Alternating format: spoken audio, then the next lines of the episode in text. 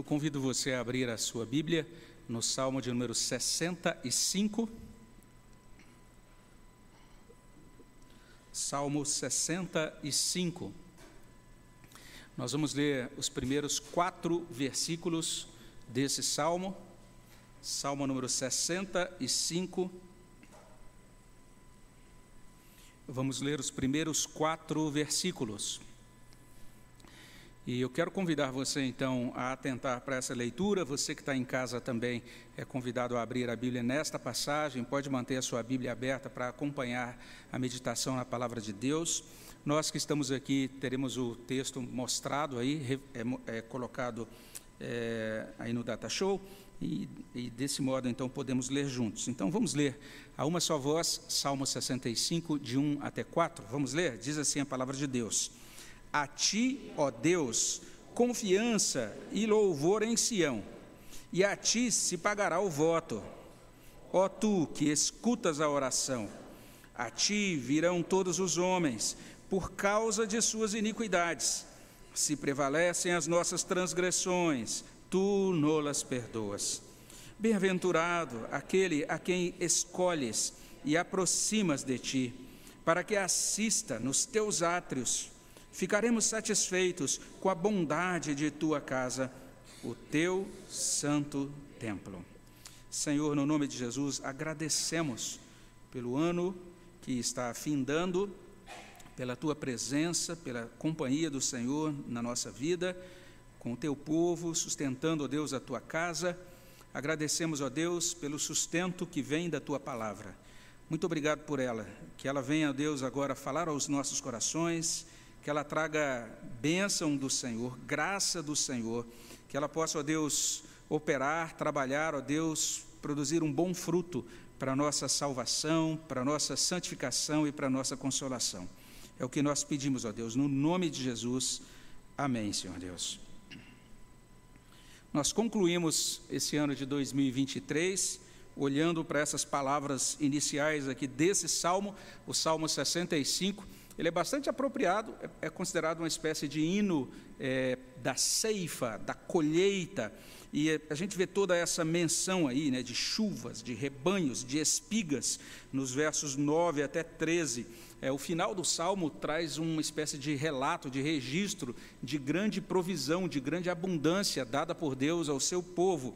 E é nesses termos que é considerado, então, um hino para a colheita. A gente sabe que o salmo foi escrito por Davi, mas existe muita dúvida quanto à ocasião. A gente não sabe exatamente em que momento ele escreveu, a gente não sabe também exatamente para qual momento, porque não apenas o salmo fala sobre ceifa, mas ele fala também sobre expiação, como a gente vai verificar aqui. Não é, não é sem razão que um servo de Deus, ele olha para esse salmo e intitula assim: O Salmo da Expiação e da Colheita. Bem interessante. É bem, um, outro servo de Deus vai dizer isso. Ele diz que a gente pode presumir que esse salmo é um cântico de ação de graças apropriado, não apenas para colheita, então. Ele é apropriado para várias outras ocasiões do ano. E é nesse sentido que nós estamos usando o Salmo 65 como texto da nossa meditação de Ano Novo. Quanto ao tema e à estrutura desse salmo, a gente percebe isso. Ele menciona o desfrute da bondade de Deus na casa, no palácio ou no santuário de Deus, nos versos 1 a 4, a primeira parte do salmo. Em seguida, ele prossegue ressaltando essa mesma bondade de Deus, chegando aos lugares mais distantes da terra, versos 5 até 8, e ele termina mostrando essa bondade de Deus, despertando, Deus sustentando a vida entre as colinas e entre os vales, nos versos 9 até 13. Nós vamos orar então apenas para esses versos iniciais, versos 1 a 4, e mesmo esses versos podem ser divididos de, diferentes modos, é? então eu suju, vou sugerir aqui o seguinte: que o que aparece nesses versos 1 até 4 é uma espécie de desdobramento daquilo que é afirmado logo no início, ou seja, Deus é digno de um louvor confiante. E Deus é digno de que cumpramos os votos, ou seja, as promessas solenes com que nós nos obrigamos para com Ele. É assim que começa esse salmo. E isso é assim por três razões. Primeira razão, Deus ouve as orações. Está logo no início do Salmo, versos 1 até, do verso 1 até o início do verso 2. Uma segunda razão é que esse mesmo Deus providencia perdão metade do verso 2, a parte B do verso 2 até o verso 3. E a terceira razão, Deus abençoa com graça suficiente, é o que a gente olha, é o que a gente encontra no verso 4. Ele é digno do nosso louvor, ele é digno da nossa consagração, ou seja, que nós agora caminhemos com ele cumprindo os compromissos que assumimos. E isso porque, primeiramente, ele ouve as nossas orações, está aí logo no início: A ti, ó Deus, confiança e louvor em Sião, e a ti se pagará o voto ó tu que escutas a oração. É meio incomum essa divisão que eu fiz aqui do texto, né, baseado na nossa tradução, mas ela é muito possível quando a gente olha o texto no idioma original, especialmente se você tem é, outra versão bíblica, talvez a revista e corrigida, você vai, vai inclusive estranhar isso, né, porque a gente tem aí no nosso trecho é, da revista, na Almeida Revista Atualizada, a ti, ó Deus, confiança e louvor. A gente tem a palavra confiança. Mas os que têm a revista corrigida vão ler assim: A ti, ó Deus, espera o louvor em Sião. Então, na nossa tradução, confiança, na outra versão, espera. E é interessante, então, a gente encontrar traduções diferentes, uma com verbo, algumas com o verbo confiar, outras com o verbo esperar ou aguardar, como a revista corrigida, a nova versão transformadora, a NVI, todas elas já trazem essa ideia de que nós devemos esperar ou aguardar. E a coisa se complica se você tem a King James atualizada, porque a King James, King James atualizada traz ainda uma outra, um outro texto que é bem, bem complicador. Lá a gente lê assim: a ti, ó Deus, é dedicado todo louvor em Sião, mesmo quando íntimos e silenciosos cumprem-se os votos diante de ti. Você fala, que coisa, que diferença tão grande. Afinal de contas, o que está escrito aí no original do Salmo 65, versículo 1? parece que realmente Lutero se aproximou do sentido original na sua tradução. E lá na tradução de Lutero a gente encontra: eles te louvam no silêncio de Sião. É assim que consta na tradução de Lutero. E depois de Lutero, outros tradutores também se aproximaram disso, e tem um tradutor é, contemporâneo que traz assim: A ti o silêncio é louvor, Deus em Sião. Porque essa palavra traduzida por confiança, lá no original, é a palavra silêncio. Essa, esse é o fato. Né? Então fica esquisito alguns tradutores percebem certa estranheza em vincular louvor com silêncio.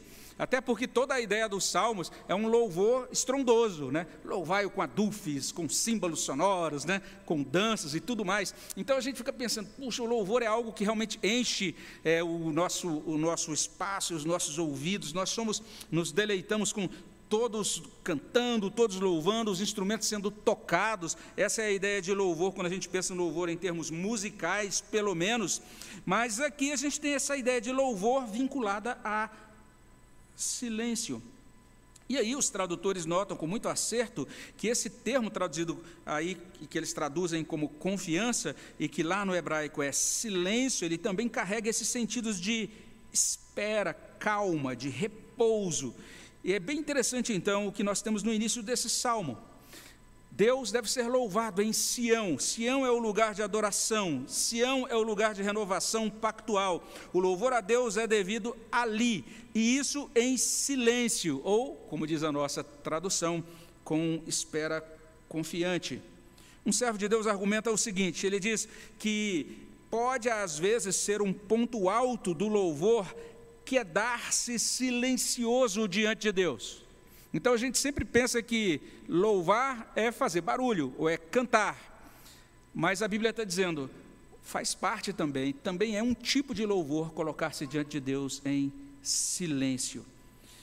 Fazendo o quê? Reverenciando a sua presença, ficando submisso à sua vontade. E tem um servo de Deus que escreveu isso. Eu espero como um servo cujo dever é fazer o que tu ordenas. e temos uma ponderação daquele teólogo tão precioso na história da igreja, o Jonathan Edwards. Ele escreveu assim: a alusão nesse versículo é bela quando nos lembramos de que os servos orientais esperam em silêncio, aguardando os seus senhores, esperando pelos sinais de sua vontade. Mas talvez aquela a perspectiva que mais me atraia na interpretação desse texto é de um servo de Deus chamado Golden Gay. Ele diz assim: ele vai afirmar que quando nós olhamos para esse salmo, nós encontramos aqui uma anotação sobre o grande espanto que nos domina quando a gente percebe, quando a gente discerne, ainda que minimamente, a natureza desconcertante de Deus. É isso que diz esse servo de Deus.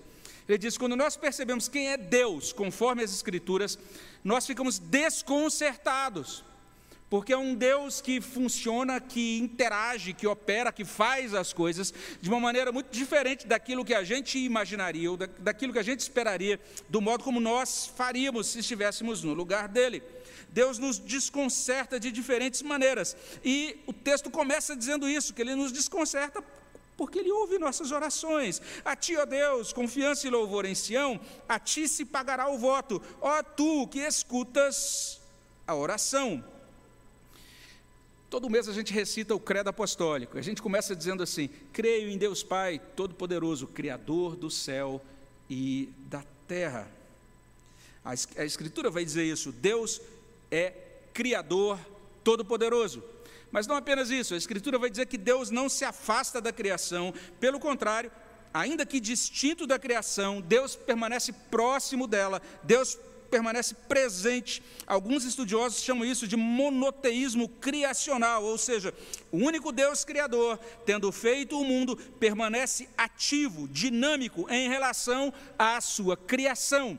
E isso não é uma abstração. Significa que Deus continua ativo e dinâmico com relação a você, com relação a mim, com relação a nós. Ele está presente ativamente na nossa vida. Ele nos conhece por nome e ele ouve o nosso clamor. E essa é uma questão que deveria nos impressionar.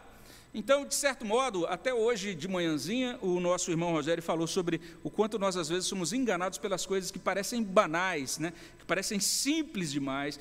E tem um servo de Deus que escreveu já alguns, algumas décadas, né? John Henry Jowett, e ele vai dizer isso, que uma das, um dos grandes perigos da vida cristã é a proximidade com o sagrado a proximidade com as coisas de Deus. Estar todo domingo na igreja ouvindo as coisas de Deus pode ser muito perigoso, porque a gente pode considerar banais algumas coisas que são por demais preciosas, algumas coisas que deveriam nos desconcertar, deveriam nos fazer ficar de cabelos arrepiados aqueles que ainda têm cabelo, né? Mas aqueles, então, algumas coisas que deveriam nos impressionar, de repente a gente começa a considerar corriqueiras. Uma das coisas é essa: Deus nos ouve, mas quem somos nós para sermos ouvidos? Esse é o fato. Porque Deus, sendo altíssimo, porque Deus, sendo santo, se dispõe para ouvir nossas orações. E Calvino olha para esse salmo e responde: ele diz, Deus faz isso porque isso consta na natureza dele. Calvino coloca isso de modo tão interessante. Veja só, ele diz assim: ele diz que Deus é chamado no verso 2 de aquele que escuta a oração. Escutar orações deflui da natureza pessoal, da natureza pactual de Deus. E Calvino escreve: o título aqui conferido a Deus leva em si uma verdade de grande importância, que a resposta de nossas orações é assegurada pelo fato de que ao rejeitá-las, Deus, em certo sentido, estaria negando sua própria natureza. Olha o que Calvino diz. Ele diz: se Deus rejeitasse orações, ele estaria negando a própria natureza dele. Percebeu a, a seriedade, a profundidade disso? Como Calvino é incisivo aqui, e ele diz assim: veja só, o salmista não diz que Deus tem ouvido a oração neste ou naquele caso, senão que lhe confere o nome de ouvidor de oração, como algo que constitui uma parte permanente de sua glória, de modo que ele tão logo se negaria caso fechasse seus ouvidos às nossas petições. Ou seja, se Deus se fechasse, se ele não ouvisse as nossas petições, ele estaria negando a si mesmo. E olha o que Calvino conclui, ele diz: pudéssemos pelo menos imprimir isso em nossas mentes, de que é algo peculiar a Deus e inseparável dele ouvir nossas orações, seríamos fortalecidos com inabalável confiança. Só da gente saber disso, faz parte da natureza de Deus me ouvir, me atender. Ele quis fazer isso, ele faz isso porque é algo que é consonante com o seu ser. E Calvino diz: jamais poderá faltar-lhe o poder que nos provê socorro, de sorte que nada poderá obstar o nosso caminho daquele bem-sucedido resultado de nossas súplicas. Olha o que Calvino diz: nada pode impedir o bem-sucedido resultado das nossas súplicas. Trocando em miúdos, Deus não é indiferente a nós, Ele nos escuta, Ele ouve a nossa oração. É isso que o salmista está colocando aqui, é isso que Davi está dizendo. A ti, ó Deus, confiança, louvor, a ti se pagará o voto, ó tu que escutas a oração. É por essa razão que podemos fazer votos. A gente precisa entender o que eram os votos no contexto do judaísmo. Para os judeus, os votos eram feitos especialmente diante de emergências nacionais. Exatamente por isso, alguns comentaristas, alguns intérpretes olham para esse salmo e sugerem isso. Eles dizem que não é improvável que Davi se refira a votos firmados durante, quem sabe, um período de seca. Então a nação passou por um período de estiagem, um período de dificuldade, e eles precisavam que eh, os animais, a, as criações fossem devidamente alimentadas, eles precisavam que também as plantações recebessem a sua a porção de nutrição, recebessem água das chuvas. Então esse povo se voltou para Deus, orou a Deus, fez votos a Deus, e quando a gente olha agora para os versos 9 a 13, o que aconteceu? Deus respondeu. As águas, as chuvas caíram, a nação foi totalmente provida, suprida, ricamente, de forma superabundante. E agora Davi diz: agora, veja só, esse Deus que ouve as orações, agora nós devemos louvá-lo, devemos ficar maravilhados diante dele, e devemos agora então louvar a esse Deus, e devemos cumprir agora aqueles compromissos que fizemos lá na época do aperto, naquele momento em que estávamos apavorados, pensando: será que vai, vamos terminar o ano? Será que a gente vai ter que vender o almoço para comprar janta? Será que a gente vai ter recursos suficientes para sobreviver? Deus proveu todas as coisas, e naquele dia que a gente fez aquela promessa, aquele voto, Deus, se o Senhor me ajudar nisso, eu farei aquilo. Então agora sejamos consistentes, cumpramos tais votos. Deus deve ser louvado, cultuado com ações de graças por ouvir as súplicas. Cabe agora ao povo ser consistente com os compromissos assumidos. Como diz uma tradução, a, a tradução ecumênica da Bíblia diz assim: Para ti cumprimos promessas. Nós cumprimos os compromissos assumidos. Resumindo, Deus escuta a oração. É o que nós encontramos nesse trecho do Salmo. Deus ouve as orações. E ainda que entendamos que isso deveria bastar para nos mover ao louvor, ao serviço de Deus, o Salmo revela, em segundo lugar, que Deus não apenas ouve orações, mas ele, inclusive, nessa, nesse processo de ouvir orações, Deus providencia perdão. Porque o trecho vai seguir, o salmo vai seguir dizendo isso, né? A partir do verso 2, a segunda linha do verso 2 vai trazer então essa palavra. Diz assim: A ti virão todos os homens. E no verso 3, por causa das suas iniquidades, e se prevalecem nossas transgressões, tu nolas perdoas. A revista corrigida diz: A ti virá toda a carne. Ou seja, todo o ser humano, toda a humanidade. Essa é uma declaração digna da nossa atenção, ela é reforçada por outras expressões desse salmo. Verso 5, verso 8 vai trazer confins da terra, verso 7 vai falar sobre gentes ou seja, Davi está sendo usado pelo Espírito Santo para mostrar que Deus se coloca à disposição para ser invocado, não apenas por Israel, mas também por pessoas de outras nações, pessoas que estão lá nos confins da terra. Nesse sentido, o Salmo 65 também é um salmo que a gente pode chamar de salmo missionário, ele está mencionando essa obra de Cristo que alcançará pessoas de todas as tribos, de todas as raças, de todas as nações. Calvino, inclusive, diz isso, que nesse ponto, Davi, literalmente, ele profetiza a vinda do reino de Cristo, é assim que ele compreende esse trecho da palavra de Deus, mas o verso 3 explica a razão, explica a necessidade dos homens virem a Deus. Olha aí no verso 3: eles vêm por causa das suas iniquidades, por causa de suas iniquidades, é que os homens comparecem diante de Deus. E aqui a gente tem uma palavra pesada na língua hebraica, uma palavra que tem esse sentido de depravação e que comunica é, não apenas uma situação moral, mas uma, uma situação de separação espiritual. Significa literalmente condição de culpa, por causa da sua condição de culpa, por causa da sua depravação. É um apontamento direto para a natureza decaída do ser humano por causa da sua iniquidade. Agora, a toda a carne, ou o, todos os homens, devem aproximar-se de Deus. Isso porque todos estão marcados por depravação.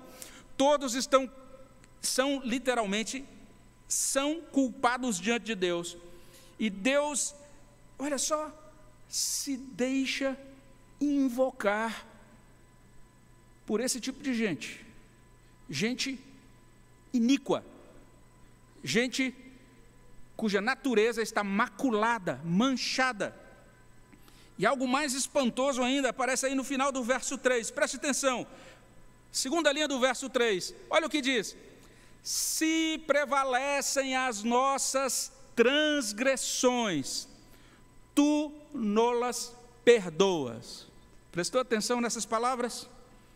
Eu convido você a olhar então agora de, um pouquinho mais de perto para essa palavra transgressões, é um outro termo que agora não corresponde à natureza pecaminosa, não corresponde ao, à situação, ao estado de culpa diante de Deus, mas corresponde a atos de rebelião. Rebelião consciente, é aquela rebelião cometida assim: Deus, eu sei que isso está errado e eu estou cometendo esse pecado transgressões. Esse é o significado da palavra.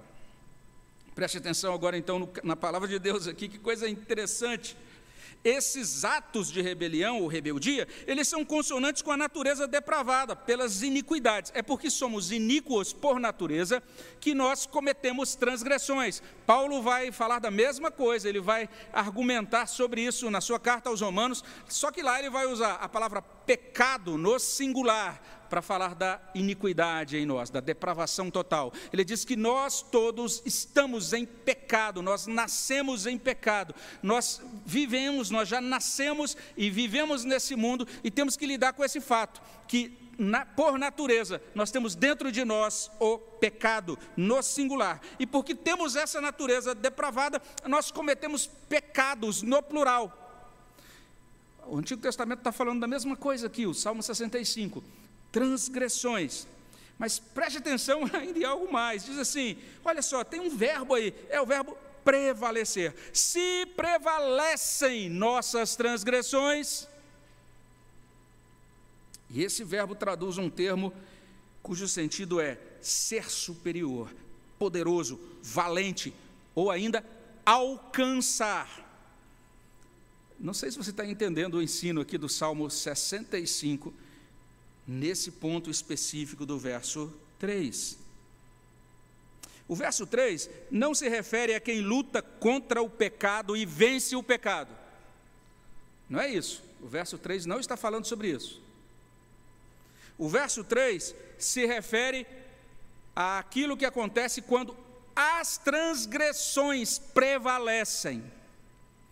O verso 3 está falando, está se referindo a quem luta e perde. O verso 3 está se referindo a quem apanha feio do pecado. O verso 3 está se referindo a transgressões prevalecendo, sendo maiores do que o pecador. E a gente até diz assim: olha, a Bíblia já diz o que fazer quando você é tentado. Se você percebe que chegou a tentação, fuja. E a gente cita até alguns textos que falam sobre fugir. Mas essa palavra, que é traduzida por prevalecer, significa inclusive o seguinte: alcançar. Esse indivíduo vai tentar fugir, vai tentar correr, mas ele vai ser alcançado pelas transgressões. Esse é o verso 3, parte B. As transgressões o alcançam, o derrubam, o vencem e o envergonham. Trocando em miúdos, o verso 3 fala de Deus tratando com pecadores perdedores. O que Deus faz com eles? Como Deus os trata. O verso 3 termina dizendo, dizendo as seguintes palavras: Tu nolas perdoas é algo impressionante aqui, porque nós precisamos entender essa expressão, tu nolas perdoas. Não como se significasse que Deus passa batido, como se Deus fosse condescendente com o pecado, nada disso. A ideia aqui do texto é que Deus providencia expiação para essas transgressões. Essa é a ideia do texto. Golden Gay argumenta o seguinte: a transgressão moral, os atos de rebeldia contra Deus resultam em uma mancha. Elas nos marcam como pessoas cujo ser é incompatível com Deus. E é impossível remover a mancha do delito moral por meio de uma oferta nossa. Tudo que podemos fazer é nos lançar à misericórdia divina. Com efeito, é isso que o salmista sugere quando fala de Deus espiar o nosso pecado. Sim, as nossas rebeliões seriam pesadas demais para nós. Prestou atenção no Evangelho no Salmo 65? Que coisa impressionante. É isso que esse servo de Deus diz. Nós, diante desse modo como Deus nos trata, deveríamos ficar pasmos. E ficar então em silêncio e cheios de adoração diante de Deus, dizer, Deus, eu quero, eu quero viver para o Senhor e, e agora cumprir os votos. Esse mesmo servo de Deus diz, isso é um escândalo, uma ideia sem sentido que expressa algo da misericórdia divina. E ele então vai dizer exatamente isso. É por isso que esse salmo lança mão dessa declaração inicial, que o silêncio pode ser um louvor diante de Deus. O fato de Deus ouvir as súplicas dos rebeldes, o fato de Deus espiar a mancha deixada pela transgressão, deveria nos deixar sem palavras. E mais uma vez, citando o nosso irmão João Calvino, ele diz: Davi entendeu que, embora suas iniquidades merecessem sua expulsão da presença de Deus, todavia continuaria a orar, animado pela prontidão divina de reconciliar-se com Ele. Dessa passagem, aprendemos que Deus não ouvirá nossos rogos, a menos que supliquemos humildemente o perdão dos nossos pecados, e em contrapartida, temos que crer de forma inabalável que a reconciliação com Deus é granjeada através da remissão gratuita. Gratuitamente, Deus decidiu nos remir. Em outras palavras, Deus ouve a nossa súplica por pão e Ele também ouve nossa súplica por perdão. E mesmo quando as nossas transgressões prevalecem, Deus providencia perdão. É isso que diz o Salmo 65. E daí Davi conclui, e ele conclui afirmando isso: Deus abençoa com graça suficiente, porque ele diz: Bem-aventurado aquele a quem escolhe escolhes e aproximas de ti, para que assista nos teus átrios. Ficaremos satisfeitos com a bondade de tua casa, o teu santo templo. Verso 4. Esse verso 4 começa com essa, com essa expressão, bem-aventurado, que em algumas traduções contemporâneas traz feliz, mas feliz ainda é uma tradução infeliz porque não comunica exatamente o, aquilo que consta o significado de bem-aventurado. Bem-aventurado significa mais do que meramente feliz, significa abençoado por Deus. Abençoado em todos os aspectos da vida, da sua caminhada nessa terra. Abençoado também com graça suficiente que o encaminha para a vida eterna. Esse é o sentido bíblico do termo bem-aventurado, bem-aventurado. Essa é a pessoa sobre quem Deus decide fazer repousar o seu favor, o favor imerecido dele. E a falta de merecimento transparece aí nos verbos. Veja só: verbo escolher, verbo aproximar. Bem-aventurado aquele a quem escolhes e aproximas de ti. Deus é o agente dessa escolha. Deus é o agente dessa obra que nos traz, que nos atrai para Ele, que nos aproxima dEle. Isso é muito importante que nós reconheçamos. Deus é quem escolhe, Deus é quem aproxima. O pecador não tem força, o pecador não tem capacidade própria, o pecador precisa de Deus o tempo todo, antes e depois da conversão.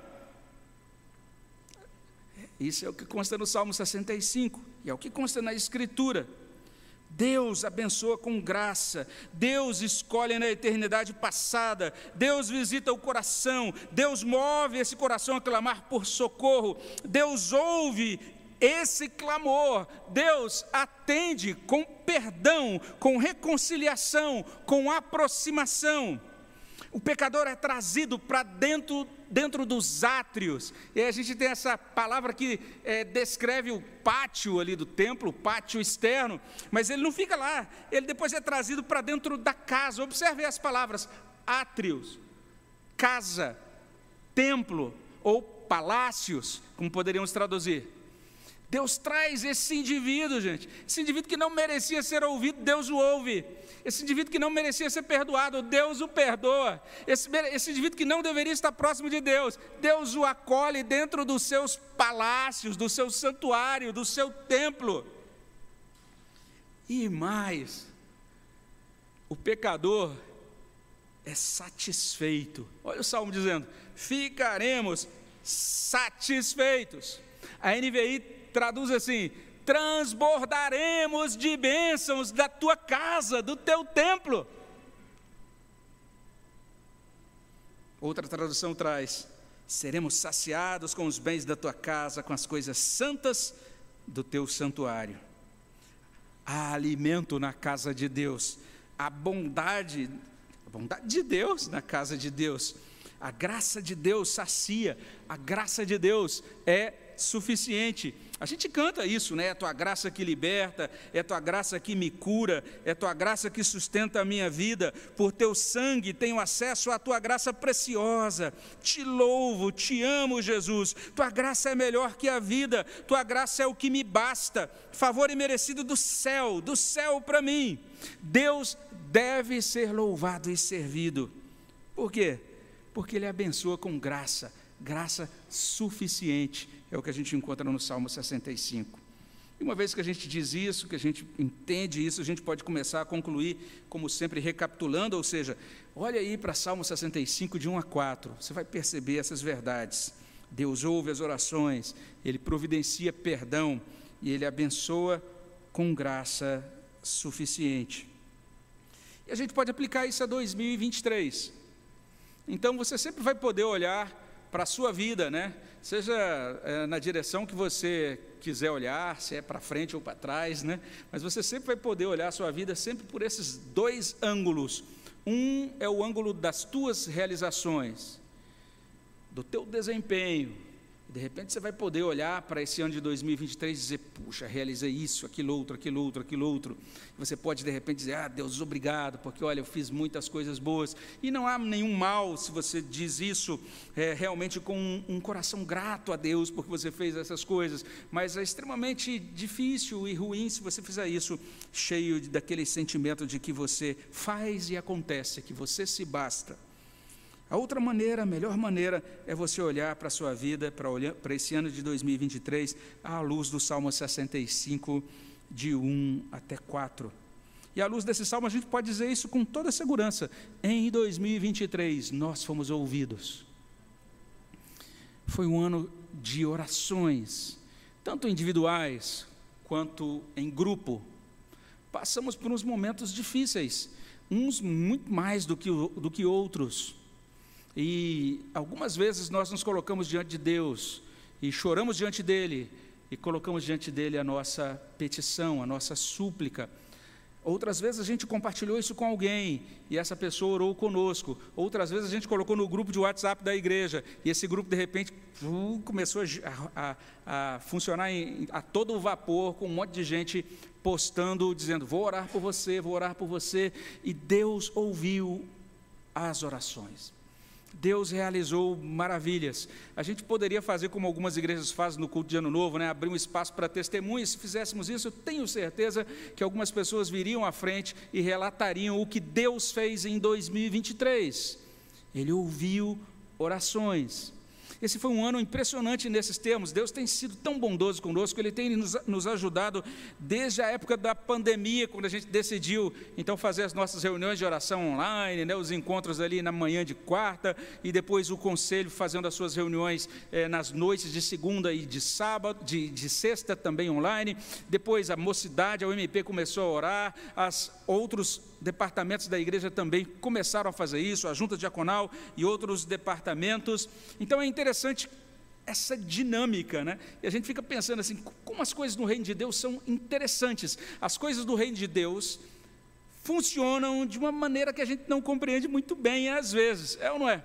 E a gente pode até pensar nisso, puxa vida, olha, quarta-feira quase ninguém veio orar. Será? Eu fico pensando de, é, é, quando eu ouço isso, cada vez mais. E às vezes até eu mesmo digo: ah, não, quarta-feira eu queria chegar e encontrar 400 pessoas e tudo lotado ali, sem a gente conseguir entrar. Mas é interessante isso, a quantidade de pessoas que têm acompanhado as reuniões online, as pessoas quando a gente verifica a quantidade de gente que ouviu a mensagem da reunião de oração, que acompanhou a reunião de oração, alguns dias, inclusive depois da reunião de oração, com aqueles que estavam presencialmente, é interessante a gente às vezes chegar próximo de 100 pessoas desfrutando do conteúdo de uma reunião de oração de uma quarta-feira.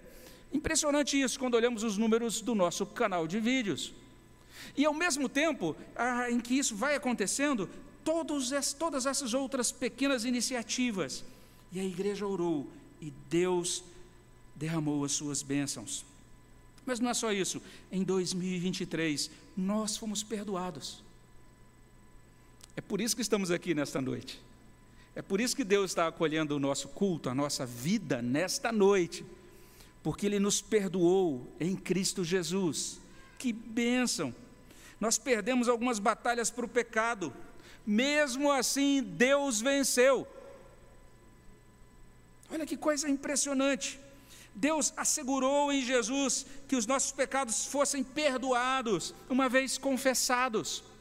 Então não teve nenhum membro dessa igreja que pecou e confessou o seu pecado ali a Cristo, nos termos de 1 João 1,9, que deixou de receber perdão.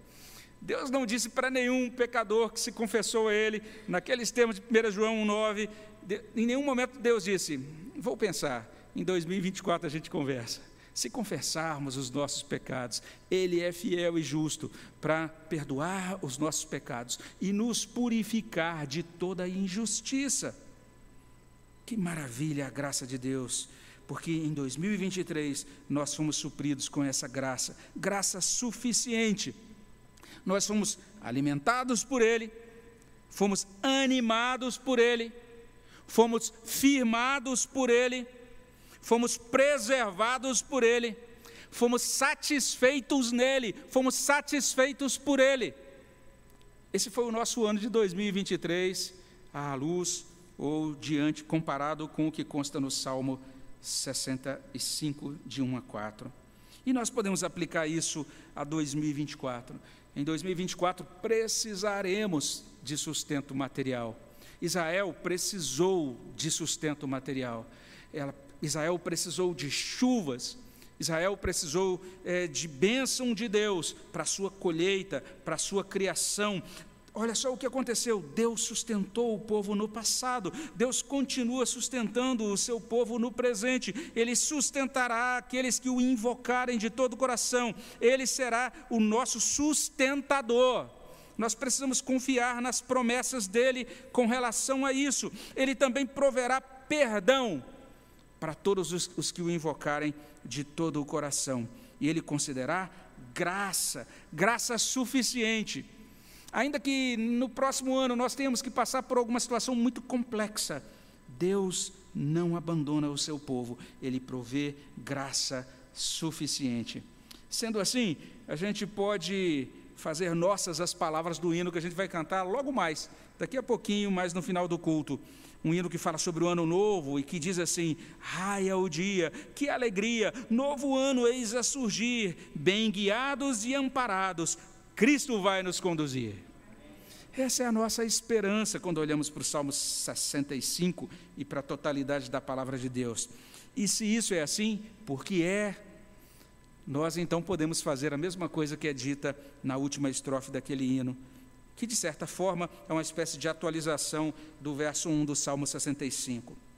Os talentos, nos momentos deste ano a começar, consagremos e usemos para a Deus glorificar. Vamos orar ao nosso Deus? Senhor, abençoa a nossa vida.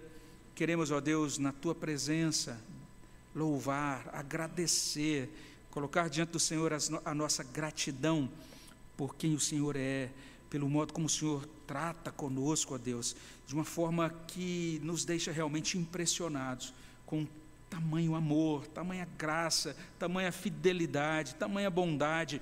Obrigado, Senhor. Nós queremos louvá-lo. O Senhor é digno de todo louvor, de toda adoração, Senhor. Ó Deus, obrigado porque o Senhor nos ouve. Ó Deus, agora nós suplicamos, ajuda-nos. Queremos, ó Deus, ser consistentes com os compromissos assumidos diante do Senhor. Não estamos no final desse culto é, escrevendo nenhuma lista de novas resoluções para o ano, mas queremos nesse culto colocar nossa vida, dizendo: Senhor, nos faz consistentes com aquele compromisso tão solene que nós assumimos na nossa profissão de fé, de viver conforme a tua palavra.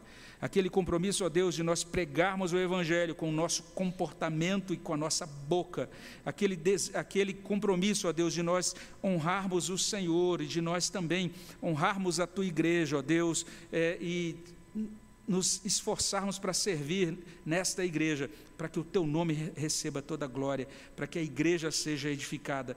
Ó Deus, nós nos colocamos diante do Senhor e suplicamos, abençoa-nos Ó oh Deus, tu conheces as nossas necessidades materiais, o Senhor conhece as nossas necessidades, acima de tudo, espirituais. O Senhor é o Deus que traz cura para o nosso coração, o Senhor é o Deus que traz provisão para aqueles que precisam, ó Deus, de novo emprego, que precisam, Senhor Deus, de uma nova colocação no mercado de trabalho. O Senhor é aquele que abençoa aqueles que neste ano precisarão tomar decisões importantíssimas, que serão vitais, ó Deus, para o seu futuro. Ó Deus, nós queremos nos encomendar aos teus cuidados, sabendo que o Senhor cuida muito bem de nós. Obrigado pelo modo como o Senhor fez isso em 2023. E, ó Deus, que o Senhor possa nos ajudar e nos abençoar nesse novo ano. É o que pedimos, no nome de Jesus. Amém, Senhor Deus.